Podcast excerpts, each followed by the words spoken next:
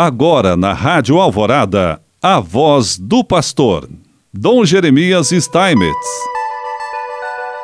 Prezado irmão, prezada irmã, mais uma vez nós aqui estamos e queremos te saudar sempre com muita alegria, no sentido de que você que nos acompanha aqui possa sempre ter presente a palavra de Deus, muito especialmente nesse tempo de campanha da fraternidade. É a palavra que nos transforma, nos converte. Irmãos e irmãs, direitos humanos são aqueles que os seres humanos possuem, única e exclusivamente, por terem nascido e serem parte da espécie humana decorrem da dignidade da pessoa humana criada à imagem e semelhança de Deus. Isso nos diz exatamente o Catecismo, no número 357. São direitos inalienáveis, ou seja, que não podem ser tirados nem cedidos voluntariamente por ninguém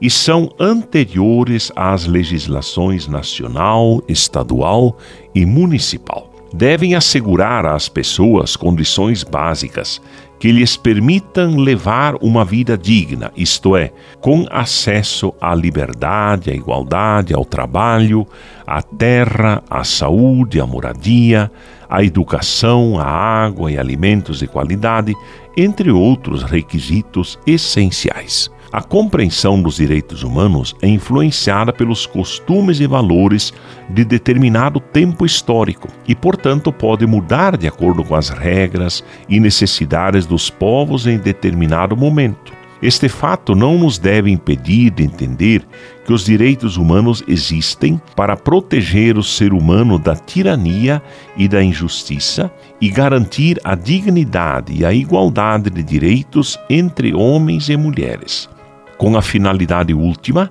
de promover o progresso na sociedade, o bem comum, a paz, em um estado de ampla liberdade. Os direitos humanos foram assumidos pela doutrina social da Igreja na carta encíclica Pacem in Terris, de 1963, de São João 23,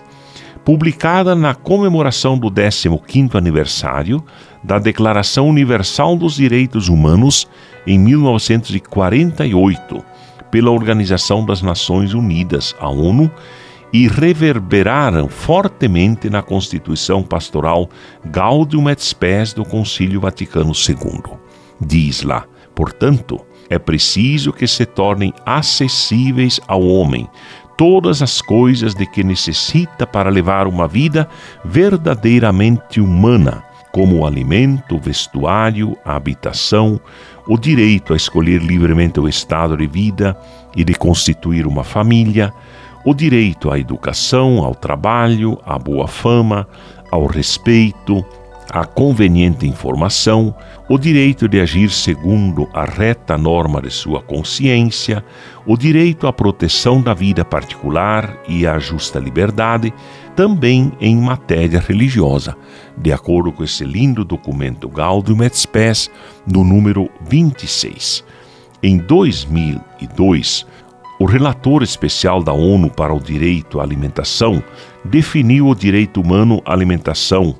adequada da seguinte forma: o direito à alimentação adequada é um direito humano inerente a todas as pessoas de ter acesso regular permanente e irrestrito, quer diretamente ou por meio de aquisições financeiras, alimentos seguros e saudáveis, em quantidade e qualidade adequadas e suficientes, correspondentes às tradições culturais de seu povo